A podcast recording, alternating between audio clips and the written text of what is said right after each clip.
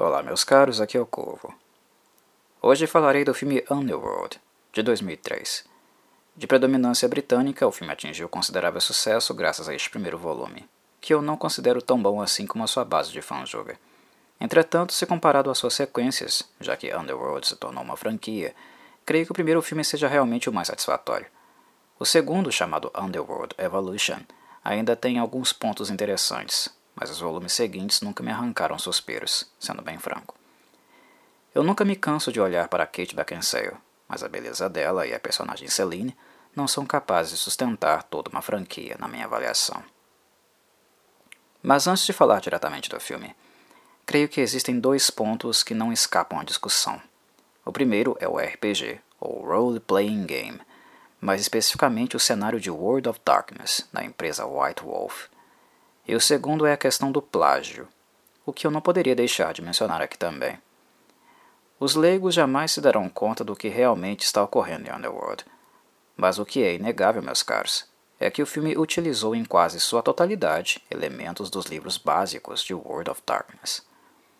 Para ser mais específico, foram elementos de três livros: o livro base, chamado World of Darkness, o livro para vampiros, chamado Vampire the Masquerade, e o livro para lobisomens, chamado Werewolf, The Apocalypse. Estes livros da White Wolf não são apenas livros de regras, mas também cumprem a função de descrição de cenário. Neles estão contempladas, com bastante detalhamento, as configurações políticas, conspirações, conflitos, as características fisiológicas, clãs e seus fundamentos, as tendências da moda e demais aspectos culturais que envolvem humanos, vampiros e lobisomens dentro do cenário de World of Darkness. Conhecido inicialmente como Storyteller System, o que posteriormente se tornou Storytelling com o New World of Darkness, este sistema é um dos mais famosos dos RPGs de cenário moderno em escala mundial. Qualquer pessoa que tenha conhecimento raso desses livros, a primeira sensação será nos minutos iniciais, que Underworld está sendo ambientado como se estivéssemos numa trama, numa narração, numa história de uma mesa de RPG de World of Darkness. É exatamente a representação deste tipo de universo. Não há nem como contra-argumentar o caráter bélico do conflito entre vampiros e lobisomens, a xenofobia, o interesse explícito de erradicação dos clãs rivais, os conflitos internos que existem dentro dos próprios clãs, isto é claramente o World of Darkness, de cabo a rabo. Alguns dirão, mas Corvo, a White Wolf não inventou vampiros e lobisomens e qualquer pessoa pode usar estes conceitos para construir uma trama política e bélica. E vocês estão redondamente enganados. O que vocês podem utilizar à vontade, sem ter que prestar contas a ninguém, não é o conceito de vampiro e lobisomem, mas sim o de vampirismo e licantropia, que são dois conceitos anteriores aos próprios vampiros e também aos lobisomens. Estes, sim, são conceitos universais e públicos, completamente livres para a exploração e criação de novos trabalhos que partam deles. Mas não foi isso que o roteirista de Underworld fez. Ele copiou elementos estéticos, comportamentais e políticos que pertenciam a White Wolf e inseriu na estrutura do filme. E isso é ilegal. Isso é plágio. Alguém novamente dirá: Mas Corvo, a White Wolf baseou seu cenário nas obras das crônicas vampirescas de Anne Rice para criar Vampire the Masquerade, e ninguém implicou com isso. Bem, meus caros, isso é óbvio. Mas a questão é que a obra vampiresca de Anne Rice serviu apenas como inspiração para o cenário que a White Wolf criou. Ela não pegou exatamente todos os conceitos de Anne Rice e os reproduziu. Eles se inspiraram na autora, na forma como ela pensa e organiza sua fantasia gótica, e criaram um cenário novo, inspirado no dela, mas não exatamente igual. O que o roteirista de Underworld fez não foi isso. Ele aplicou, no seu roteiro, elementos estéticos e conceituais exatamente iguais, algo que, por sua vez, a produção do filme legitimou no guarda-roupa do elenco e demais elementos materiais. O nome do roteirista do filme é Danny McBride. mas cuidado para não fazer confusão. Daniel Richard McBride é o McBride famoso, conhecido por escrever roteiros de filmes como Pineapple Express, Despicable Me, meu malvado favorito no Brasil, Alien Covenant, Kung Fu Panda 2 e Halloween 2018. Este é o McBride famoso e um roteirista bem superestimado também, na minha opinião. Acho ele bem fraquinho. Só que o McBride de Underworld se chama Daniel Flynn McBride, ou seja, é outro McBride, que é conhecido só por causa dos três primeiros filmes da franquia mesmo, que ajudou a criar através deste plágio. Doa quem doer, esta é a verdade. Que me desculpem os fãs da franquia. A White Wolf obviamente não deixou barato. Ela entrou com 17 ações na justiça por quebra de direitos autorais, nas quais ela apontou 80 aspectos que foram copiados da sua obra. O juiz do caso legitimou a pertinência da queixa e a empresa teve o direito de levar a Lakeshore Entertainment e os idealizadores dos filmes aos tribunais, mas eles não chegaram aí de fato. O que obviamente aconteceu foi que o estúdio, nos bastidores, deve ter chamado a White Wolf para conversar e pago uma quantia alta em dinheiro, para que ela assim não iniciasse uma batalha nos tribunais.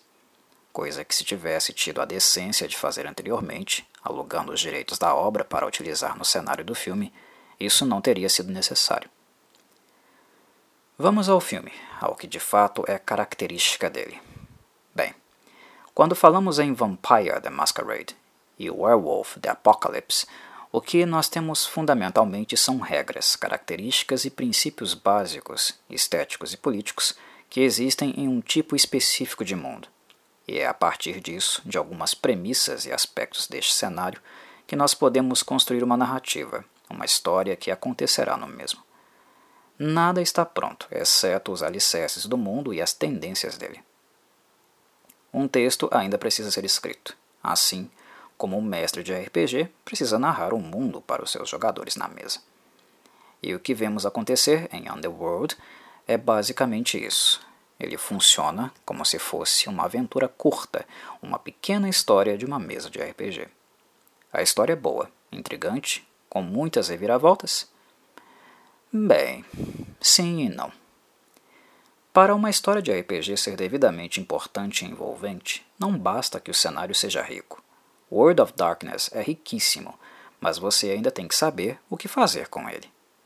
Neste caso, o que constrói realmente uma história digna de aplauso é o trabalho criativo e colaborativo construído entre mestres e jogadores, engajados a tirar o que há de melhor no que o cenário tem a oferecer. Isso aconteceu em Underworld, não. Porque alguns dos jogadores, no caso aqui, os atores, fazem até um trabalho razoável, mas a maioria deles não fez. E o que contribuiu ainda mais para que o filme não tenha se tornado um clássico inesquecível, algo que ele tinha todo o potencial para se tornar, é o fato do mestre, no caso do filme O Roteirista, Danny McBride, ser muito incompetente. As tramas do cenário envolvem muitas provocações, quebra-pau e tensão política de bastidor. O filme tem isso? Tem. É memorável? Não. Porque o roteiro é muito óbvio e com poucas características mentais, ele não te instiga a mergulhar na narrativa e cogitar qual a real motivação dos principais vampiros e Lycans. É tudo muito óbvio, exposto ou apresentado como coisa qualquer, sem grande impacto emocional. O filme termina completamente diferente do que começou. Isto é verdade. Muitos papéis se inverteram. Há traições e vilões que, no princípio, não seriam aqueles que Celine inicialmente acreditava que seriam seus reais antagonistas. Mas tudo isso é retratado de forma bastante pobre, como se fosse apenas uma sucessão de fatos. Há algo que a trama do filme não tem e que eu acho muitíssimo importante para qualquer narrativa inspirada em World of Darkness dissimulação. Aliada a ela, também devem ser utilizados, com a devida precaução, todas as características comportamentais que sejam capazes de conquistar a atenção e o envolvimento do público, como a sedução, a persuasão ou até mesmo a coerção, em alguns momentos. Os vampiros, principalmente, devem ser personagens um pouquinho mais refinados e intelectualmente mais ativos, principalmente quando consideramos as características do clã o qual Celine faz parte. Mas não é o que vemos aqui. De certo modo, os vampiros e a própria Celine não passam de peões, apenas fazendo o que supostamente devem fazer e sem muito questionamento. São muito simplórios e inexpressivos, sentidos apenas como parte de uma estrutura maior, extensão do líder do clã, e não propriamente grandes figuras individuais e de personalidade. A única personagem que quebra um pouco a inanição é justamente Selene, que passa a desconfiar do interesse repentino dos lobisomens em um humano que se tornou alvo deles. Mas mesmo assim, a desconfiança dela é ainda em nome do clã. Inicialmente, ela não chega a colocá-lo em xeque. Ela inclusive desperta antes da hora o vampiro mestre da casa, Victor, o filme não se preocupa muito em fazer com que os conspiracionistas atuem de forma a enganar o público, somente os personagens que os rodeiam. Isso deixa a trama muito previsível, algo que em uma história de World of Darkness não deveria acontecer. Quando expomos a trama tão gratuitamente, fazemos os personagens parecerem tolos aos olhos do telespectador. Neste sentido, vocês não precisam esperar um filme muito inteligente, definitivamente não é o caso. A direção, entretanto, é um aspecto que acho razoavelmente bom neste filme. Ela foi bem feita, as cenas são bem filmadas, principalmente as de ação. O diretor aqui é Len Wiseman. Eu avalio que ele consegue retirar das cenas muitos shots interessantes e valorizar a fotografia, visto que esteticamente ele é bastante agradável. Celine é bastante atraente naquele látex negro com as metralhadoras automáticas nas mãos e com os apetrechos de prata que dispara contra os Lycans. Os Lycans, por sua vez, devido à sua licantropia e esperada transformação, receberam um tratamento de CGI que honestamente não me incomoda tanto.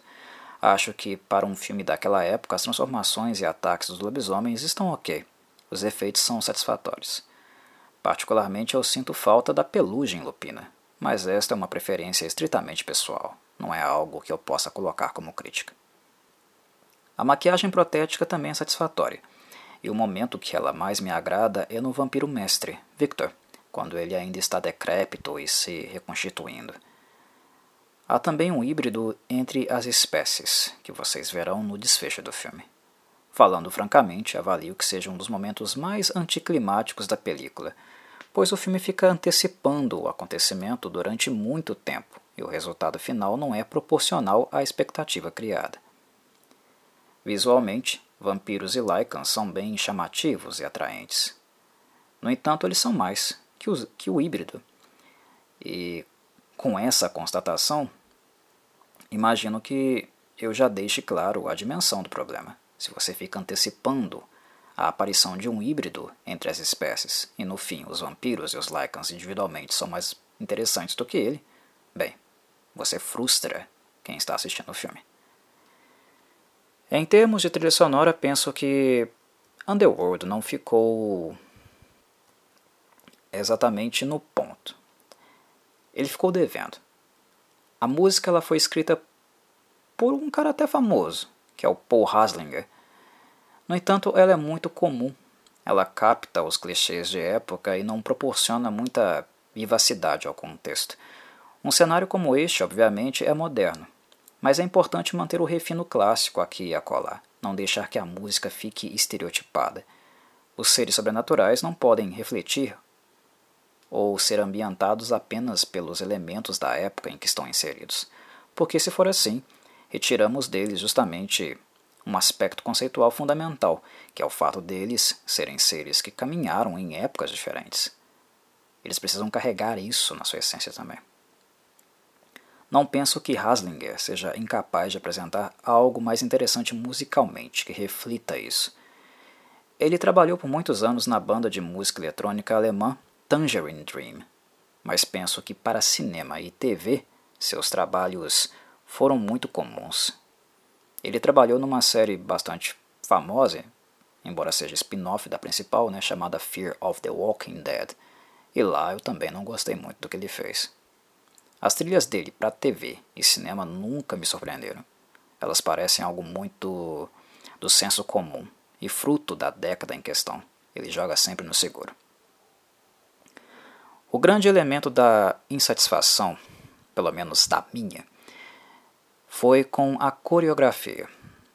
Temos vampiros e lycans em conflito, mas quando nos damos conta que as armas de fogo, como as balas ultravioleta e balas de nitrato de prata, e aqueles apetrechos afiados que a Celine solta, são aquilo que mais chama a atenção, constatamos também que a coreografia poderia ter sido um pouco mais caprichada.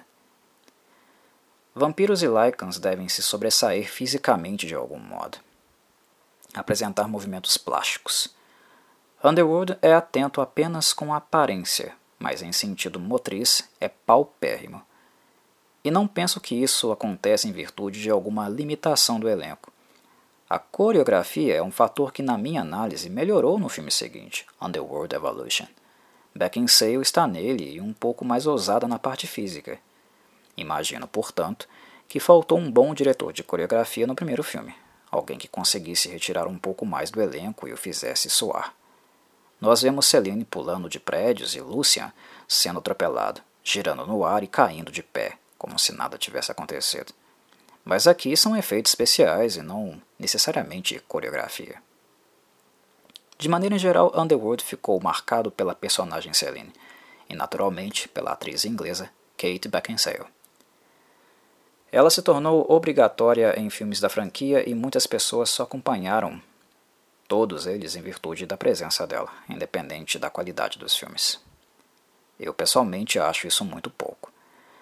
A primeira vez que eu vi Beckinsale em cena foi através do filme Haunted, de 1995, que por sinal eu ainda gosto.